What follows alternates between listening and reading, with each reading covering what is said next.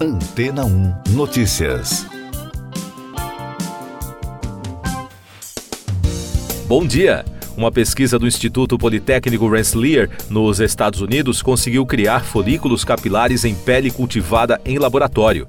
Segundo o portal History, a tecnologia tem aplicações potenciais na medicina regenerativa e em testes de medicamentos, embora a técnica de enxertos de pele que permitem o crescimento do cabelo ainda necessite de anos de desenvolvimento. Embora os resultados possam sugerir uma solução para a queda de cabelo, o objetivo central do estudo é criar uma pele de laboratório que replique as funções da pele humana natural. Pankaj Karinde, líder do estudo, disse à reportagem que o trabalho realizado é uma prova de conceito de que as estruturas dos folículos capilares podem ser criadas de forma altamente precisa e reproduzível usando bioimpressão 3D. Esse tipo de processo automatizado é necessário para tornar possível a futura biofabricação de pele. De acordo com os especialistas, quando se trata de engenharia da pele humana, o cabelo pode, à primeira vista, parecer supérfluo. No entanto, os folículos capilares são muito importantes, produzem suor, ajudando a regular a temperatura corporal e contêm células-tronco que ajudam na cicatrização. A equipe de pesquisa considerou este avanço como significativo devido à complexidade histórica deste campo de estudo. Os cientistas pretendem estender o período de testes no futuro, permitindo que o folículo capilar amadureça ainda mais e abrindo caminho para seu uso em testes de drogas e enxertos de pele. Mais destaques das agências de notícias: alguns países europeus manifestaram preocupação com a onda de violência no Equador após a fuga do líder de uma facção criminosa da cadeia. Em entrevista a uma rádio local, o presidente Daniel Noboa afirmou que o país está em estado de guerra com grupos terroristas. As cidades do país viveram uma quarta-feira com aulas suspensas, ruas vazias e comércio fechado. O secretário de Estado americano Anthony Blinken está no Bahrein após se reunir com o presidente palestino Mahmoud Abbas na quarta-feira. A viagem internacional do representante dos Estados Unidos tenta evitar uma propagação da guerra em Gaza entre Israel e Hamas.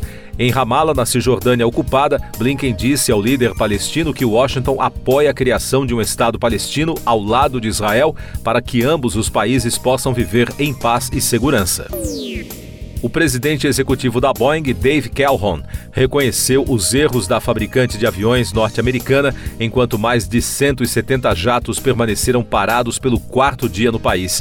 O executivo disse aos funcionários que a empresa garantiria que um acidente como o da explosão do painel da Alaska Airlines na semana passada, em pleno voo, nunca mais aconteça.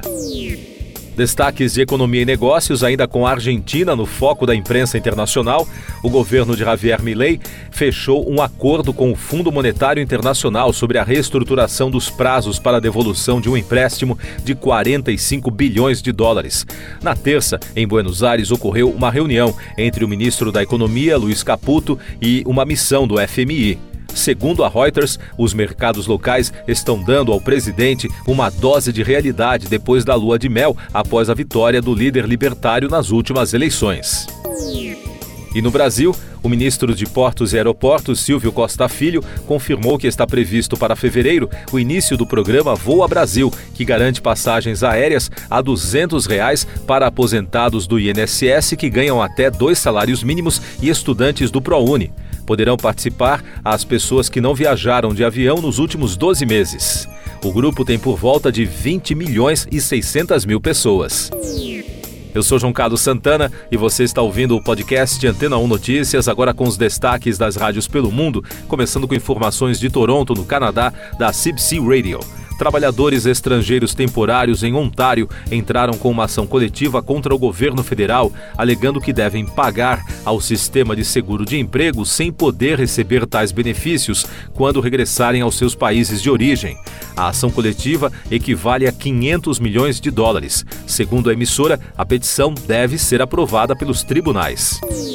Uma tempestade de inverno está castigando algumas partes da Colômbia Britânica na região oeste do Canadá, localizada na costa do Oceano Pacífico.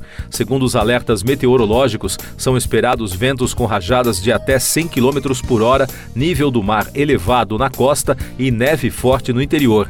O mau tempo já provocou o cancelamento das travessias marítimas, cortes de energia e avisos de avalanches. Agora os destaques de Londres da Sky News Radio. Mais neve e temperaturas congelantes também estão a caminho do Reino Unido à medida que uma onda de frio do Ártico se aproxima da região. O Serviço Nacional de Meteorologia alertou sobre uma chance crescente de um inverno rigoroso nos próximos dias. Na quarta-feira, as temperaturas caíram a menos 1 grau Celsius no sul do país de Gales e a menos 2 graus no sul da Inglaterra. E o Conselho de Segurança da Organização das Nações Unidas reuniu-se para discutir a guerra na Ucrânia, com grande parte do debate centrado em torno da Coreia do Norte e do papel do Irã no fornecimento de mísseis e drones à Rússia. Segundo a emissora britânica, muitos membros apelaram a esses países para cessarem o comércio bélico com Moscou.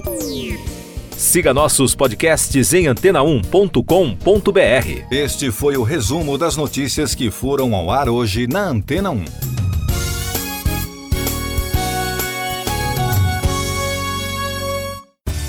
Depois de tanto conteúdo legal, que tal se hidratar com água rocha branca?